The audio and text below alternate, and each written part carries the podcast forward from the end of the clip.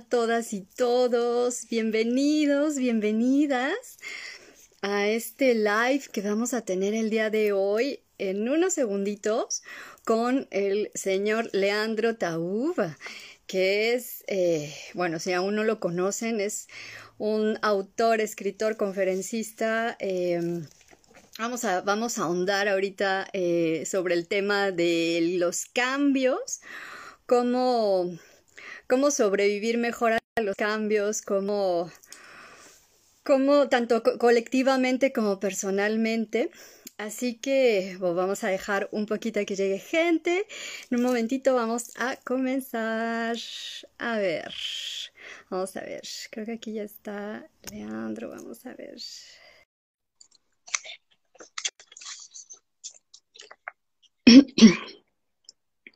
Y bueno, gracias a Brenda, gracias a mi jardín interior que están entrando, saludos a a Olga, eh, a todas y todos que están por ahí eh, agregándose al, live. Em, va a estar súper bueno, va a estar súper bueno. Si no vieron el, de relaciones y amor que, hicimos hace unas semanas con él, eh, véanlo, está ahí en la sección de IGTV para que lo puedan checar. Eh, y este va a estar buenísimo. Entonces, quédense, tómense su cafecito, tráiganse su tacita. Yo aquí tengo mi cafecito también. Mm. Y, em, y bueno, vamos a esperar unos segunditos. Pueden dejar también sus preguntas en relación a estos temas. Vamos a, tocar el tema de cambios, eh, renacimiento. Em, eh, vamos a ver, vamos a ver cambios, renacimientos, cómo enfrentar los cambios colectivos, pero también sobre todo de manera individual y cómo también lo externo nos afecta a lo interno, etcétera, etcétera, lo que salga. Leandro, buenas tardes por allá, bienvenido. Muchísimas gracias. ¿Cómo estás? Muy bien, gracias. Nuevamente, gracias por, por aceptar eh, la llamada aquí con el público de Mujer Salvaje Diosa Lunar. Eh, y bueno, pues eh, les estaba contando un poquito en lo que llegabas, un poco sobre el tema, ¿no? Este, los cambios, tanto de manera colectiva que estamos viviendo como de manera interna.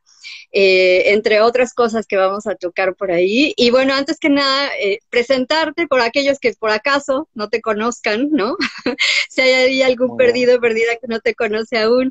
Eh, bueno, pues señor Leandro Taúb es autor, conferencista, escritor, ha escrito libros como La mente oculta, Sabiduría casera y tiene muchísimos audiolibros. No sé cuántos tienes, no sé cuántos son hasta ahorita ya. 25. 25 audiolibros de temas que van desde las relaciones, el amor, hasta la abundancia, eh, los, eh, la justicia, la bondad, en fin, es como realmente estaba pensando justamente antes de que entraras eh, cómo, cómo podía presentarte mejor. Y, y, y entonces dije, bueno, es un, creo que Leandro es un autor que nos enseña a pensar bien, ¿no? Es así como yo lo definí, pero eh, eh, es como a mí me llega y a mí me viene. Entonces, muchísimas gracias por estar aquí. Eh, muchísimas gracias, Elizabeth. Es un honor y es un placer estar con vos. Te agradezco por la invitación. Nuestra segunda transmisión, así que muy feliz.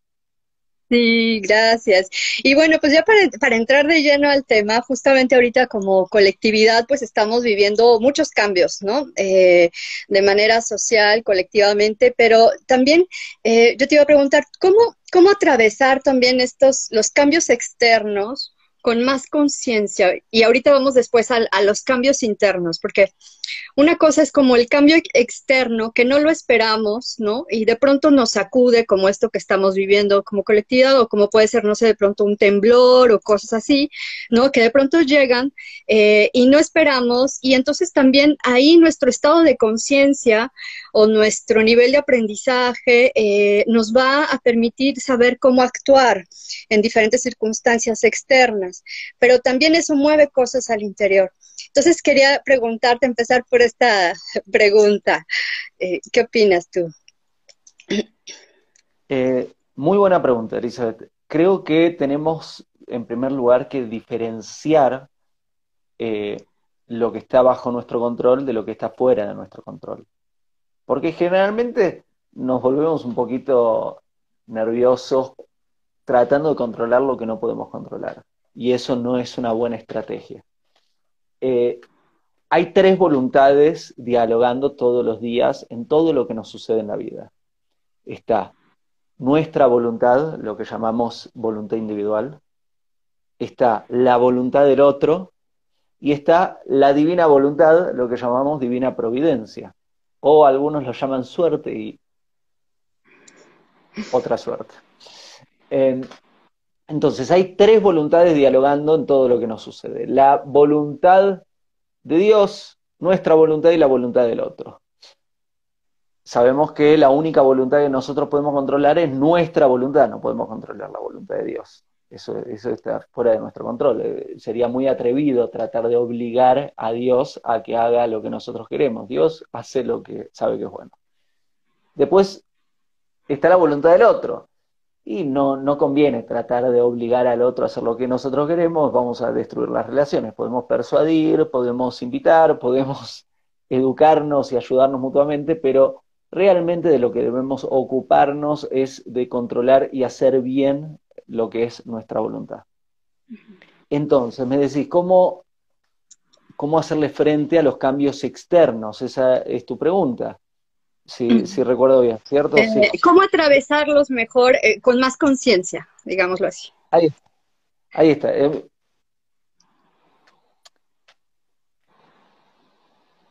lo que podemos controlar es nuestra voluntad, lo que está fuera de nuestro control es la voluntad del otro y la voluntad de Dios.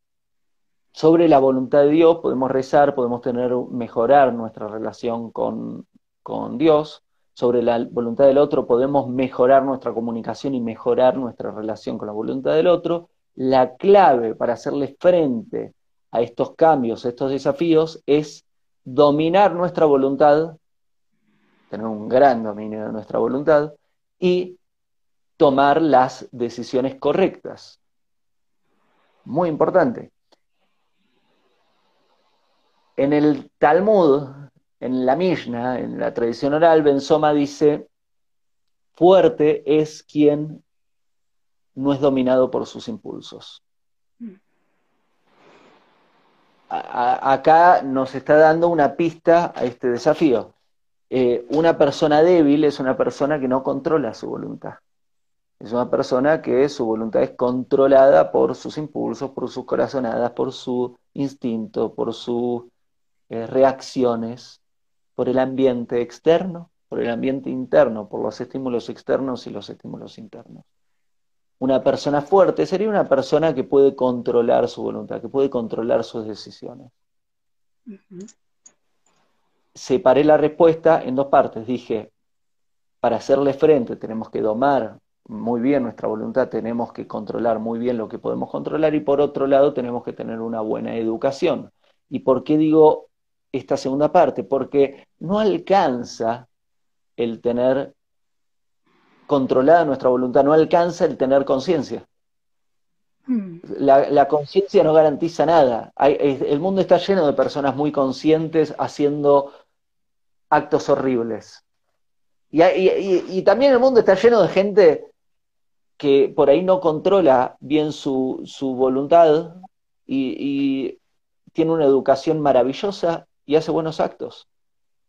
Mm. Y ahí entra esta segunda parte que tiene que ver con la educación, porque si tenés una mala educación, no importa que tengas conciencia o inconsciencia, vas a tomar malas decisiones conscientemente e inconscientemente. Vas a tomar horribles decisiones. Entonces, se presenta este desafío, se presenta este cambio, y hay grandes chances de que si no tenés como unas bases sólidas, estés tomando decisiones muy no acertadas. Y por estas decisiones construyas un devenir complicado. Ahora bien, con una buena educación, teniendo las bases, teniendo una, base bien formada, tanto tus decisiones conscientes como inconscientes van a tender hacia el buen lugar. Obviamente que conviene desarrollar la conciencia, conviene controlar más nuestra voluntad que tenerla descontrolada, pero tus decisiones van a ir en la buena dirección. Y eso es lo que queremos, ¿no? Claro. Y, y, y bueno, eh, sí, justamente eso lo dices en algún audiolibro, ya no me acuerdo cuál, en donde eh, dices que, que justamente eh, personas conscientes hacen, eh, toman terribles decisiones, ¿no? Entonces de pronto nos vamos por la vida ahí eh, tomando decisiones que nos llevan a un error tras otro, tras otro, y después ya es una, un círculo vicioso que no se puede salir de este, solamente por una decisión que pudo haber sido diferente en un inicio, por ejemplo, ¿no? Y ahí, por ejemplo, en ese en ese momento tú dices, bueno, con una buena educación, ¿no? Con, con una buena aprendizaje interior, ¿cómo, cómo se logra esta, esta fortaleza desde el aprendizaje interior? Creo que el estudio, automáticamente estudiar bien te va fortaleciendo. Automáticamente tener eh, buen estudio te va reconstruyendo y construyendo mejor. Eh,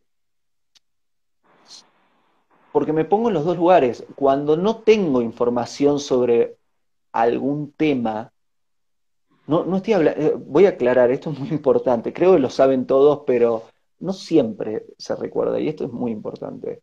No es lo mismo opinión que sabiduría, que una correcta información. Son dos cosas completamente distintas. Opiniones tienen todos. Y, y opiniones correctas tienen muy pocos.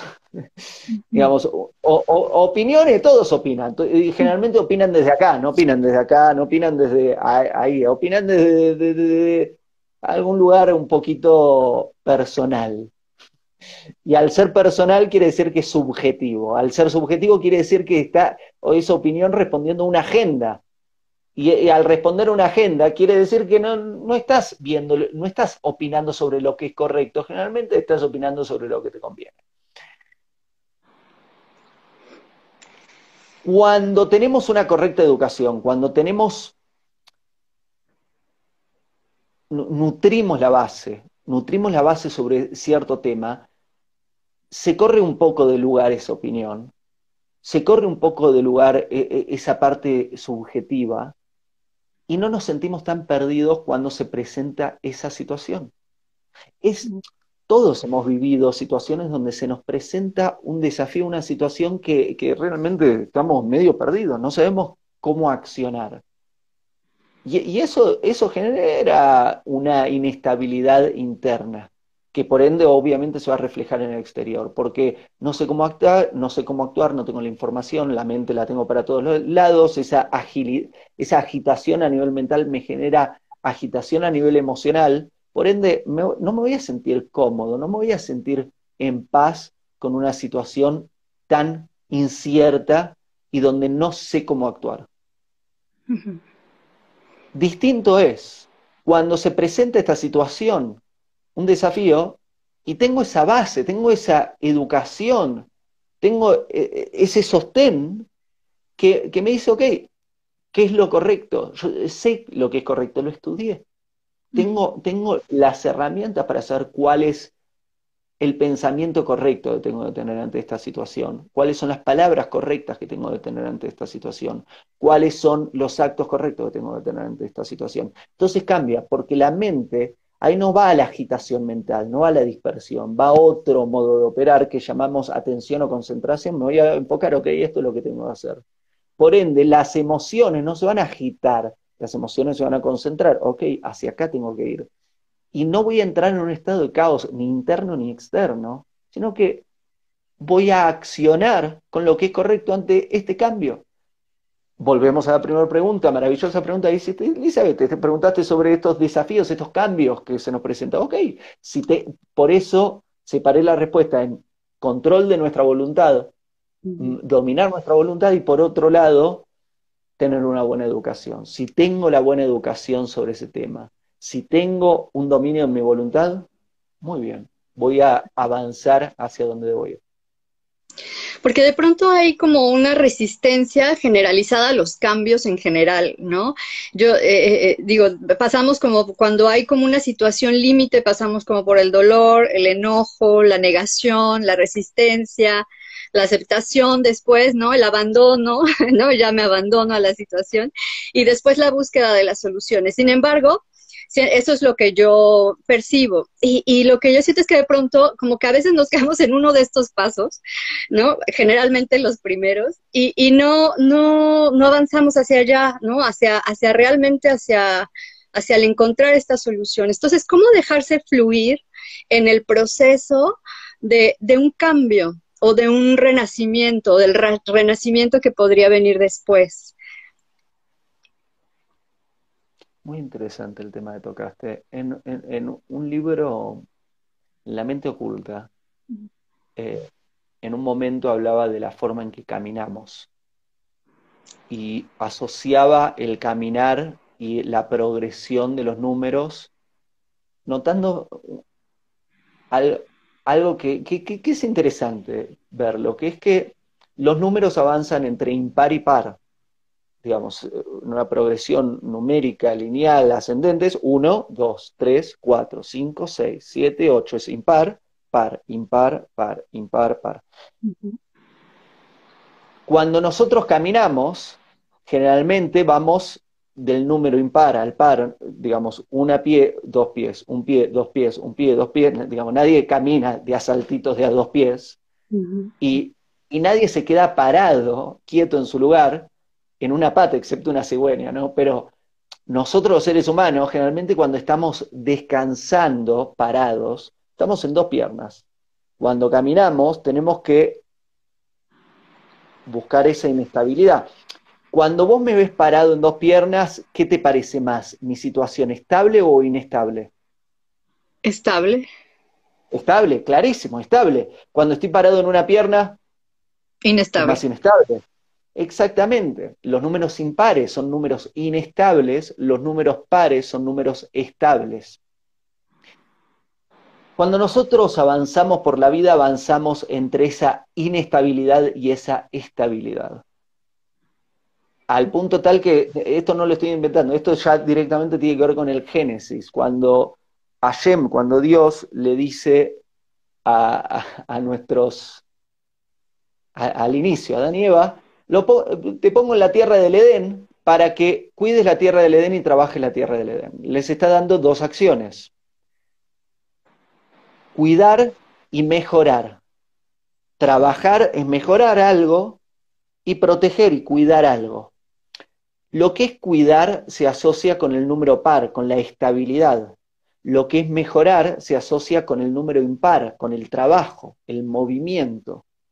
Eso tiene que ver también con un, lado masculino y un lado femenino de la creación. El avance normal, sano, digamos, apropiado de un ser humano es momentos estables, momentos inestables. Hay momentos de estabilidad donde tiene más que ver con, el estudio, con, con nutrirnos con la semilla abajo de la tierra, guardada donde está todo eso sucediendo, y después hay momentos inestables que tienen que ver no tanto con la parte del estudio, sino con salgo a la acción, salgo al movimiento, salgo hacia afuera, la semilla brota y sale al mundo. Y ese movimiento creo que tiene que estar bien armado, en forma, eh, en forma sana. Eh, si sos solo acción en el mundo y no, hay, no, hay, no, no te estás nutriendo, no estás en la parte del estudio, es un problema. Si sos todo estudio y no salís a la acción, es un problema. Eh, creo que es muy importante tener los dos lados, esa parte de nutrirnos, esa parte de estudio, la otra parte de acción. Tiene que ver con el propósito de la existencia tiene que ver con la forma en que caminamos, tiene que ver con los números, tiene que ver con un sano crecimiento. Wow, qué interesante. Y esto también me, recuerda una anécdota que contaste en algún lugar, em, donde dices que en algún tiempo eh, más joven tú fuiste muchos años a Oriente, estuviste muchos años viviendo allá y que de pronto cuando regresaste en Argentina, eh, eh, tu, maestro te dijo, ahora viene como el momento, mejor cuéntalo tú, porque tú lo cuentas mejor. Eh, eh, eh, sé a qué momento em, te, te, referís. Esto fue con Pinjas, uno, un, gran rabino que quiero mucho, de, quien aprendí mucho de Argentina, que había vivido varios años entre India, China, Taiwán, Hong Kong, Mongolia, todo Oriente, Oriente, Oriente. Y llegó un día a Argentina y me agarra y me dice, fue, fue fantástico, me dijo, es muy fácil para vos así estar en paz, estar todo om, aislado del mundo. Ahora te quiero ver que tengas esa paz y esa tranquilidad involucrado en el mundo. Quiero, quiero ver que tengas esa paz, esa tranquilidad yendo a hacer tus compras al supermercado para tu familia y corriendo a hacer los pagos de las cuentas. Y tienes razón, tienes razón. Hay, hay un tema que es que eh, muchos me pasó y, veo que le pasa a muchos, que es muchos de los que nos hemos ido por ahí de un mundo muy involucrados en la acción física, nos fuimos mucho a lo espiritual y al estudio del mundo holístico, a veces nos perdemos en eso y nos aislamos un poquito del mundo. Y eso no está bien. No está bien porque contradice la misión de nuestra existencia, contradice lo que Dios nos pide. Dios nos dice, te pongo en el mundo no para que te escapes del mundo, sino, a ver, si Dios quisiera que no estemos en el mundo, no nos hubiera creado seres humanos, nos hubiera creado seres espirituales, nos hubiera creado ángeles. Si, a un ángel lo crea para estar en un mundo espiritual. Si, si, te crea ángeles, para que estés ahí, no para que estés en el mundo. Ahora bien, si te crea ser humano, es porque Dios te está diciendo, yo te quiero involucrado en el mundo de la acción, en el mundo de la materialidad, en el mundo de la fisicalidad. Ahora bien, si nos hubiera querido crear solo como seres materiales y nada espiritual, nos hubiera hecho piedra, nos hubiera hecho árbol, nos hubiera hecho perro. Pero cuando nos hace seres humanos, nos mete en un aprieto porque nos pone, por un lado, físicos, materiales, de la fisicalidad, y por otro lado, con una parte muy espiritual. Y ahí, y ahí viene una parte muy interesante que nosotros tenemos que no tienen los ángeles, no tienen las piedras, no tienen los árboles, no tienen los perros. Y eh, cuando digo esto estoy hablando de los otros reinos, el reino espiritual, el reino mineral, el reino natural y el reino animal. El reino humano tiene la capacidad de unir al mundo espiritual con el mundo material. Y ahí tiene que ver gran parte de nuestro trabajo en el mundo.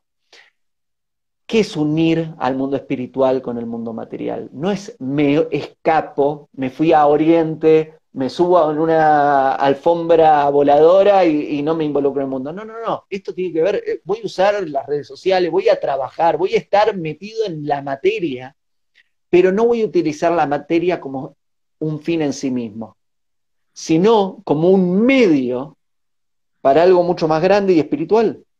Mm. Voy a utilizar la materia como un medio para hacer algo bueno. Por eso es que cuando me hablan de dinero, y muchos como el dinero, no, no, el dinero es el objeto material más grande que hay, es espectacular. y, dinero y, los objetos, todos los objetos, pero ahora voy a dar el ejemplo a, nivel del dinero. El dinero es un objeto físico con el cual se puede hacer muchísimos bienes espirituales. Yo con el dinero puedo alimentar puedo abrigar, puedo dar techo, puedo darle mucha ayuda a muchos seres humanos con dinero. Entonces, la materia se transforma en el medio a través del cual hago lo que es bueno. Yo puedo comer simplemente para satisfacer mi hambre o aplastar mis emociones, o puedo alimentarme como medio para tener energía para hacer buenos actos. Entonces son dos cosas completamente distintas, la forma en que utilizo el reino natural. Y acá también viene algo muy interesante, que es que Dios nos da dominio al ser humano le da una capacidad de dominio sobre el mundo natural muy, muy fuerte. al ser humano Dios le dio la capacidad de dominar a la tierra, de dominar a la naturaleza. Más o menos, pues ahora lo que está sucediendo nos demuestra que, estamos, no que no hay tanto dominio, no tanto como creíamos. Pero este dominio, ahí viene la cosa, que es Dios nos da ese dominio, pero también Dios nos dice, está prohibido que le generes dolor a cualquier, no solo ser humano, y no solo ser vivo, sino también ser inanimado. Yo no puedo, digamos, está mal que arroje una piedra sin un objetivo. Si arrojo una piedra, pobre piedra, ¿por qué le estoy arrojando si no le estoy haciendo un bien? Ahora bien, es distinto si muevo la piedra y la estoy utilizando para construir una casa. Son dos cosas completamente distintas. Agarrar una piedra y arrojarla está mal. Agarrar una piedra y colocarla para la construcción de algo está muy bien. Y ahí estamos hablando de la materia para algo, unir a la materia con el espíritu, unir a la materia con algo bueno. Si utilizo la materia para algo que tiene que ver con el sentido de nuestra existencia, ahí estoy haciendo las cosas bien. Claro, al final depende de cómo utilizamos esos vehículos, ¿no? Que el, dinero es un vehículo, el cuerpo es un vehículo también, ¿no? Eh, para, para, para ver si hacemos bien o mal, ¿no? Ahí es cómo usamos, y ahí viene el aprendizaje, ¿no? Eh, el cómo hayamos aprendido es cómo vamos a usar este vehículo, ¿no? Exactamente. ¿Y por qué, eh, por qué a veces nos, nos eh, un cambio siempre supone un cambio de hábitos, ¿no? Es decir, o sea, incluso un cambio de casa, por decirlo así, ¿no? Que es como más eh, eh, cotidiano. Em, un cambio siempre implica un cambio de hábitos. Entonces, a veces, ¿qué es lo que nos duele más? Dejar el hábito tóxico anterior y salirse de esa zona de confort o eh, el temor a lo que vendrá, que es totalmente desconocido porque no sabemos el futuro. Entonces, eh, ¿por qué nos, a veces, esa es parte de la resistencia al cambio, o sea, el, el, el que supone un cambio de hábitos en general, eh, o, o de dónde viene también la resistencia? Qué interesante tema. Sabes que tengo un, uno de los audiolibros, se titula Cómo cambiar hábitos y costumbres. Es un, es un libro que lo hago en, base a Heshbon Nefesh, es la contabilidad del alma, es, es, la técnica de la Torah de cómo podemos construir nuevas naturalezas. Eh, quiere decir cómo puedo cambiar todos mis hábitos y costumbres, cómo puedo agarrar todo mal hábito y quitarlo de mi vida y poner todo buen hábito a nivel salud, a nivel trabajo, a nivel de relaciones, comportamiento, a, todo, todo, todo nivel. Nosotros podemos hacer eso. Eh, el tema, como bien lo haces en tu, lo, lo, marcas en tu pregunta, Elizabeth, el tema es que antes de, la técnica, que la técnica es fácil, la resumí una técnica, pero milenaria, la resumí en un, en un audiolibro que creo que dura un poco menos de dos horas. Es, se puede hacer. El, el problema no es la técnica, la técnica es simple, se lleva a cabo. El tema es que antes de hacer eso, la persona tiene que tener la, la disposición, tiene que tener la voluntad de hacerlo. Eh, y, y, acá tiene que ver con, con la batalla interna del ser humano. Eh, que muchas veces tiene que ver con este miedo que compartiste, Elizabeth. Muchísimas veces tiene que ver con el miedo. Muchísimas veces tiene que ver con, con, otras cosas, tiene que ver por ahí con algún trauma, con alguna negación, con alguna resistencia. Lo que sí sucede es que no todos quieren salir consciente o inconscientemente de su eh, pozo, de su agujero, de su hoyo, de su jaula. Eh, no es casualidad que en la Torah Dios nos pide que recordemos todos los días que nos sacó de Egipto. Egipto, en hebreo, quiere decir, eh, se, dice Mitzrayim en hebreo, Egipto. Y Mitzrayim es una palabra que se asocia con un lugar estrecho, un lugar encerrado, un lugar en donde, en donde no tenemos como salida. sentimos como que el espacio no nos está apretado. Y si revisamos cada vez que nos hemos sentido un poquito desesperados por una situación, eso es lo que sucede. sentimos que estamos atrapados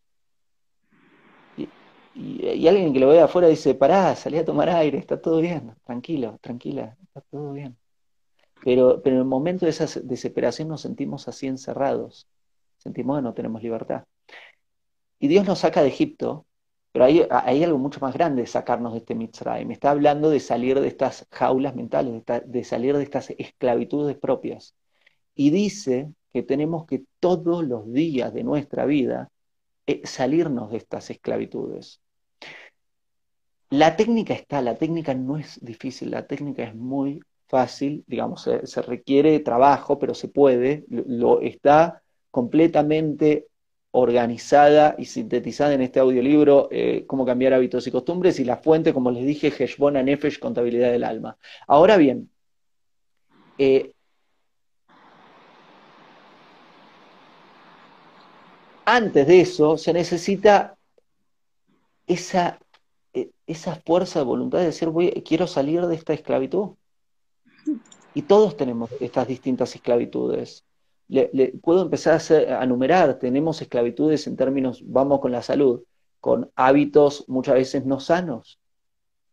Eh, que, la persona, eh, por ahí una persona consume cosas que no son sanas, o no duerme bien, por ahí la persona no, eh, por ahí la persona no, tiene buenos hábitos de sueño, por ahí la persona no piensa bien, por ahí la persona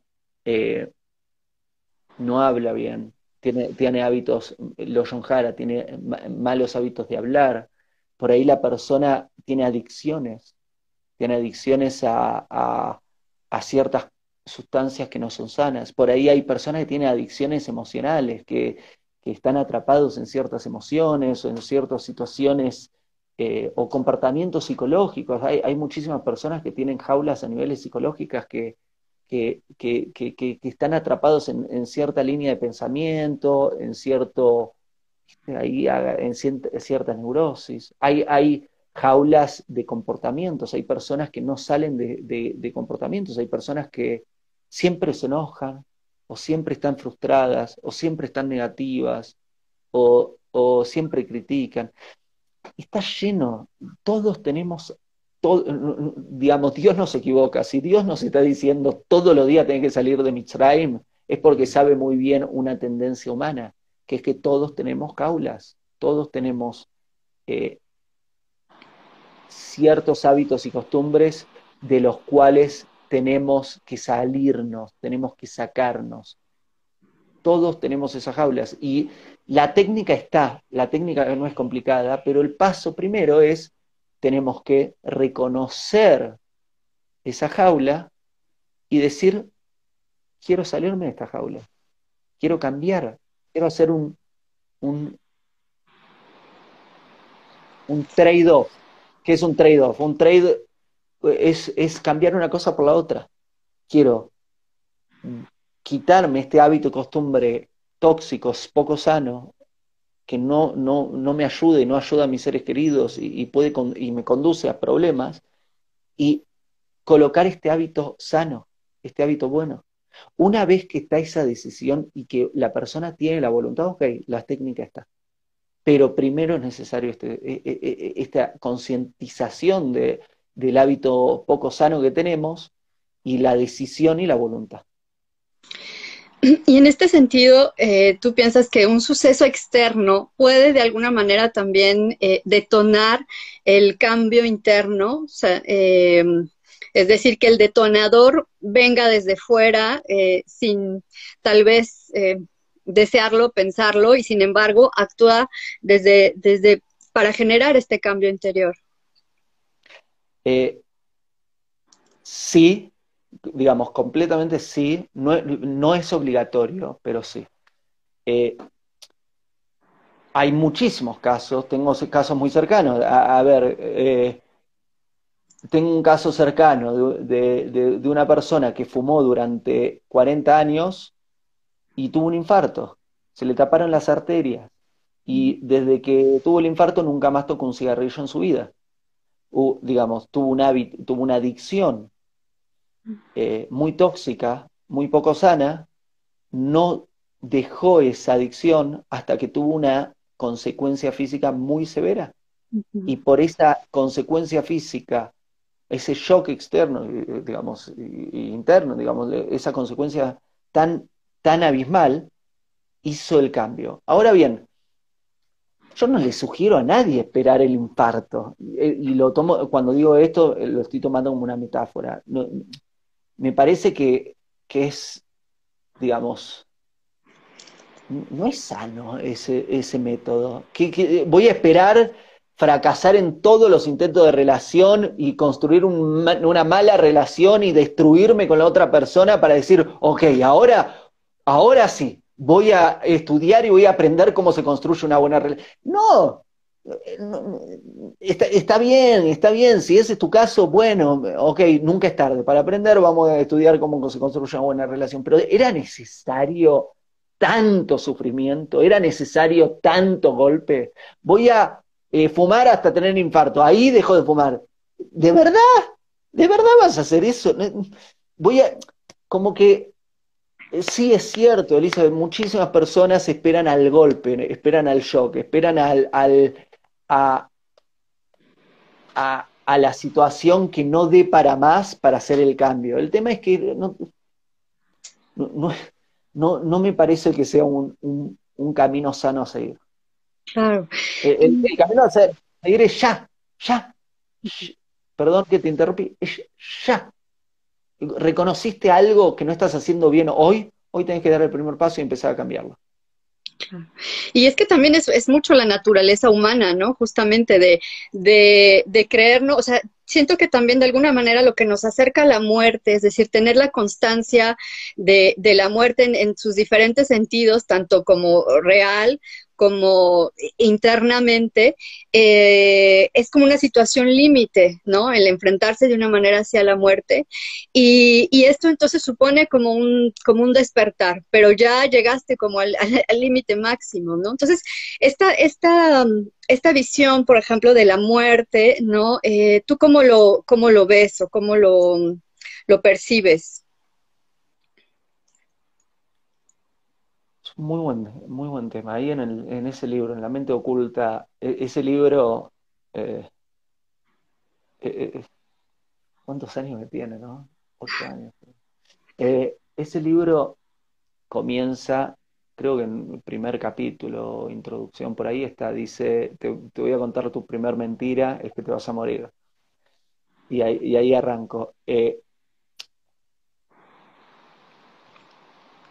creo que, digamos, creo que la muerte es, eh, eh, es algo muy grande, eh, muy misterioso y, para construir una buena vida es una herramienta muy sana, porque el, el tener conciencia, el recordar todos los días que, que esto tiene muerte y que puede llegarnos a nosotros y a nuestros seres queridos hoy, Dios no lo permita, pero puede ser. Eh, eso, eso, eso, la persona que recuerda eso, eh, y por ahí le enfrenta en forma distinta eh, sus deberes, sus acciones, sus palabras, su comportamiento y también cuando hay una situación que debe corregirse y hay una urgencia distinta porque el, lo hago mañana, el mañana nunca llega. Y, lo hago mañana cuando no sé si mañana va a existir y eh, no, no, es casualidad que las personas que, han tenido eh, encuentros cercanos con la muerte y, y que, que, que, lo tienen más presente en su vida, no es casualidad que esas personas tienen generalmente un comportamiento psicológico, emocional e incluso a nivel físico mucho mejor que otros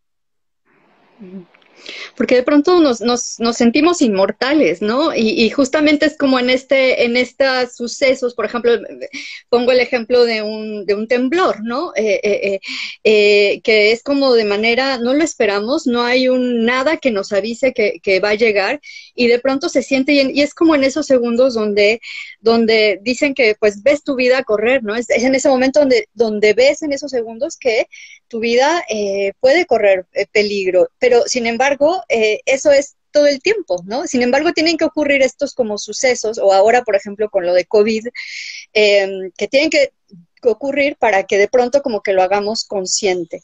Y entonces, em, ¿no? Eh, por eso eh, de pronto te preguntaba, ¿qué es lo que tiene que pasar para que ocurra un cambio? ¿Qué es lo que tiene que ocurrir en, nosotros para que ocurra un cambio? Eh, saquemos, digamos, ya hablamos de una opción, que es, que es la opción de la persona que lo niega, lo niega, lo niega hasta que sucede el golpe muy fuerte y ahí eso le ayuda a tomar conciencia y, y a hacer un cambio. Vamos a sacar esa opción de la ecuación por un ratito y busquemos una mejor posibilidad. Eh, la mejor posibilidad es que la persona tenga, opción uno, una autoobservación más o menos sana. Quiere decir que, no se mienta tanto, que pueda revisarse y reconocer, eh, hey, tengo que cambiar esto. O que tenga un ambiente sano con un buen feedback y acepte el feedback del otro. Sea que venga por que nosotros nos estamos observando, que venga porque el otro, alguien de confianza, nos ayuda, cualquiera de las dos opciones sirve. Pero estas dos opciones hacia, digamos, más que pero y, estas dos opciones hacia dónde conducen. Estas dos opciones conducen hacia el reconocimiento. Que es el reconocimiento, es darnos cuenta de algo que no nos dábamos cuenta de repente reconozco que,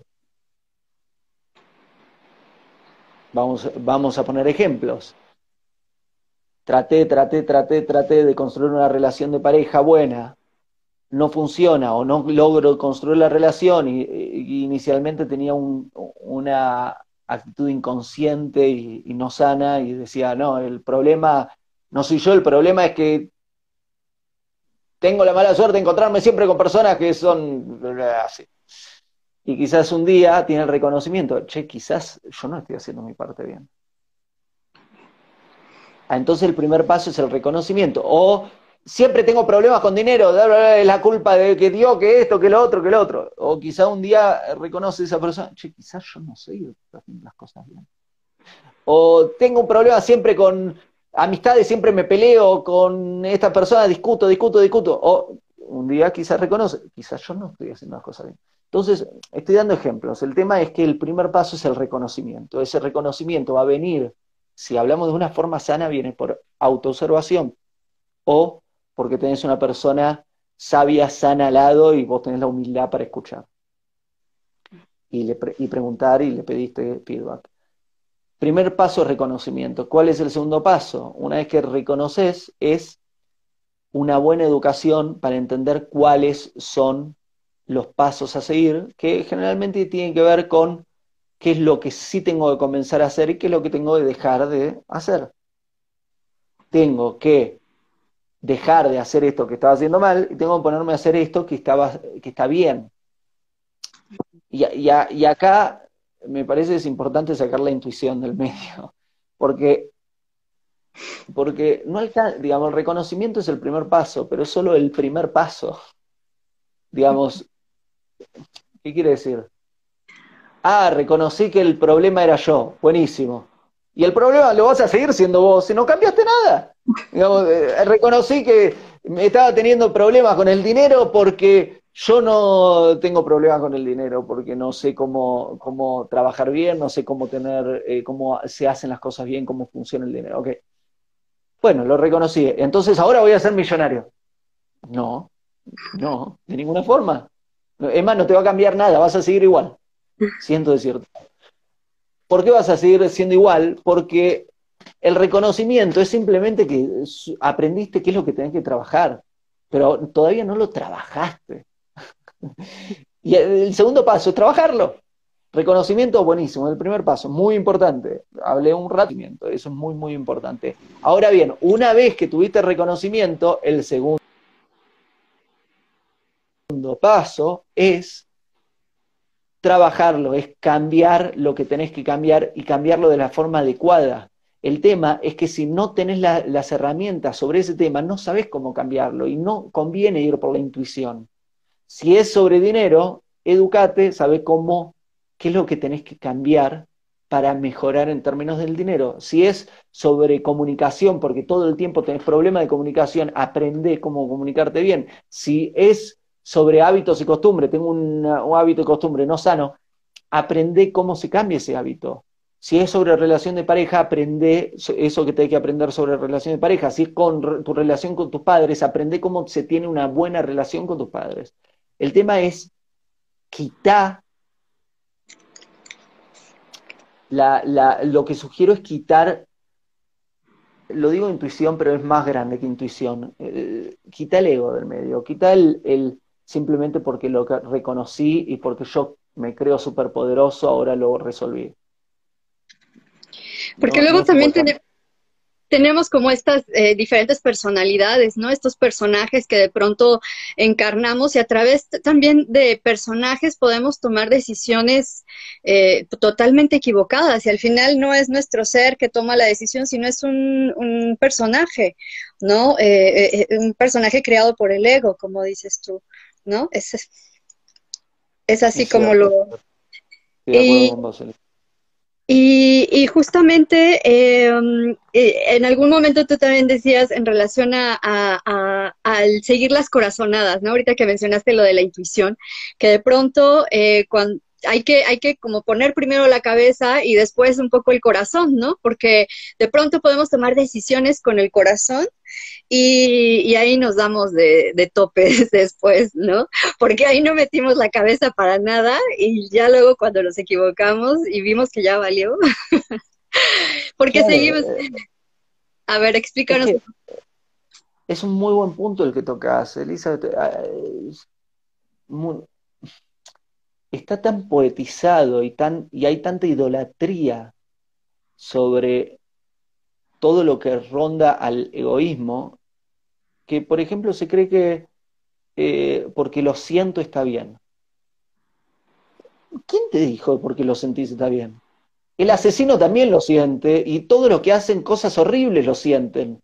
Créeme que no lo hacen sin sentirlo. Eh, generalmente eh, es más, generalmente el que hace algo malo es porque lo está sintiendo mucho. Entonces, no, el sentir no es garantía de nada, nada.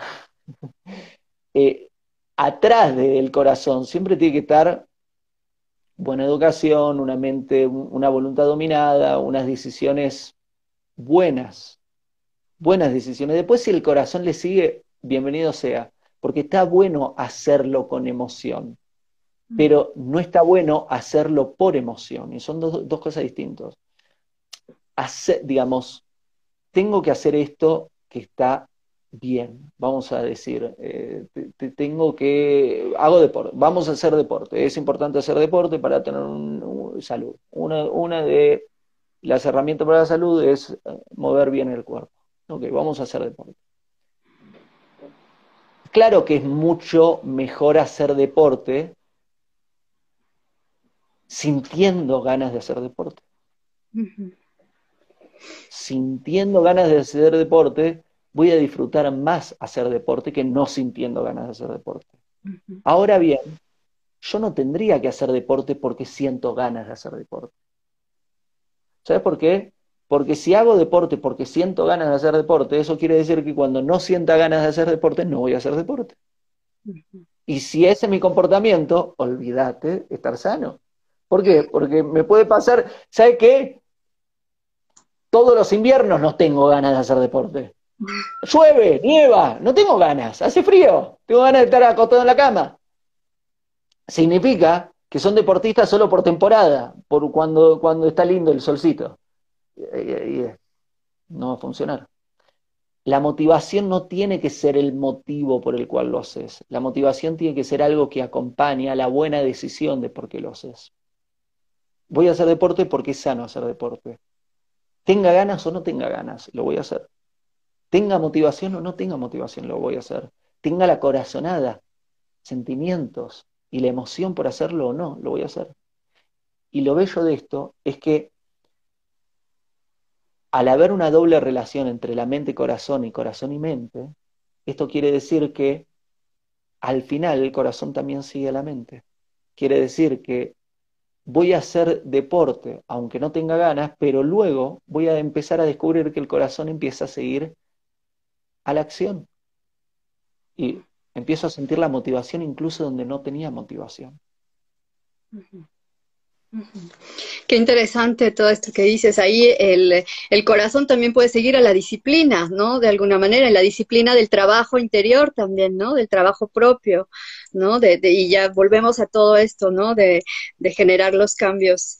Eh, pues qué interesante todo esto, Leandro. No sé si quieras eh, decir como unos últimos tres puntitos para hoy sí tener tiempo y que no se nos corte. Eh, en relación a todo este tema, pues, que, quieras como englobar en tres puntos o en los que quieras, que, que, realmente sean como, como puntos interesantes, importantes para nosotros, nosotras. me parece me parece muy, muy bueno esto que, me sugerís, Elizabeth, de resumirlo. Vamos a resumir todo lo que dijimos en poquitísimas palabras. voy a tratar de resumirlo en tres puntos. Vamos a ver. Eh, primero, reconocerlo. Reconoce que es todo eso que tenés que cambiar, que tenés que arreglar en tu vida, que tenés que mejorar, que tenés que corregir, que tenés que quitar. Primero, reconocelo. Segundo, educate. ¿Qué quiere decir? Cada uno de esos puntos que tenés que corregir de tu vida, educate sobre esos puntos. No esperes que sea por intuición, por corazonada, por... Ah, educate sobre cada uno de esos puntos. Tengo temas de dinero, educate sobre ese tema. Tengo temas de relación de pareja, educate sobre ese tema. Tengo temas de educación, educate sobre ese tema. Tengo temas de salud, educate sobre ese tema. Tengo el tema que tengas que corregir, que necesites mejorar, que necesites o quitar algo malo o volverlo mejor en tu vida. Primero, reconocelo. Segundo, educate mucho sobre eso y educate bien, porque no toda información es buena información. Educate digamos, reconocerlo y educarte, segundo punto. Y el tercer punto es a la acción y no esperes tener motivación para esa acción. Quiere decir, hacelo aunque no tengas ganas, corregilo aunque no tengas ganas.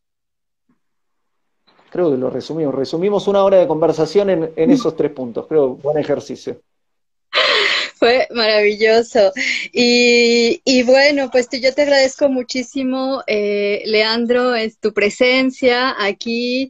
Esperamos poderte tener pronto también con otros eh, temas. Em, algo rápido antes de que, que, lo apunte aquí antes de que me vaya. Los, los cambios en pareja, así rápidamente, porque estamos hablando como desde un nivel personal, ¿no? O sea, es decir, el cambio, yo, etcétera. Eh, sin embargo, cuando ya estás también como en una relación de pareja, pues ahí también son los cambios del, del, del otro, ¿no? Y, y, su cambio interior y el tuyo y más el externo. Entonces, ahí, eh, que nos puedas decir rápidamente un consejo para amalgamar estos dos cambios que se unen cuando se une una pareja? Em, muy buen tema el que, el que trajiste, Elizabeth. Em, nuestra pareja no tiene que ser nuestro estudiante, nunca. Si está, si está desequilibrada la balanza, eh, no, estamos en problemas.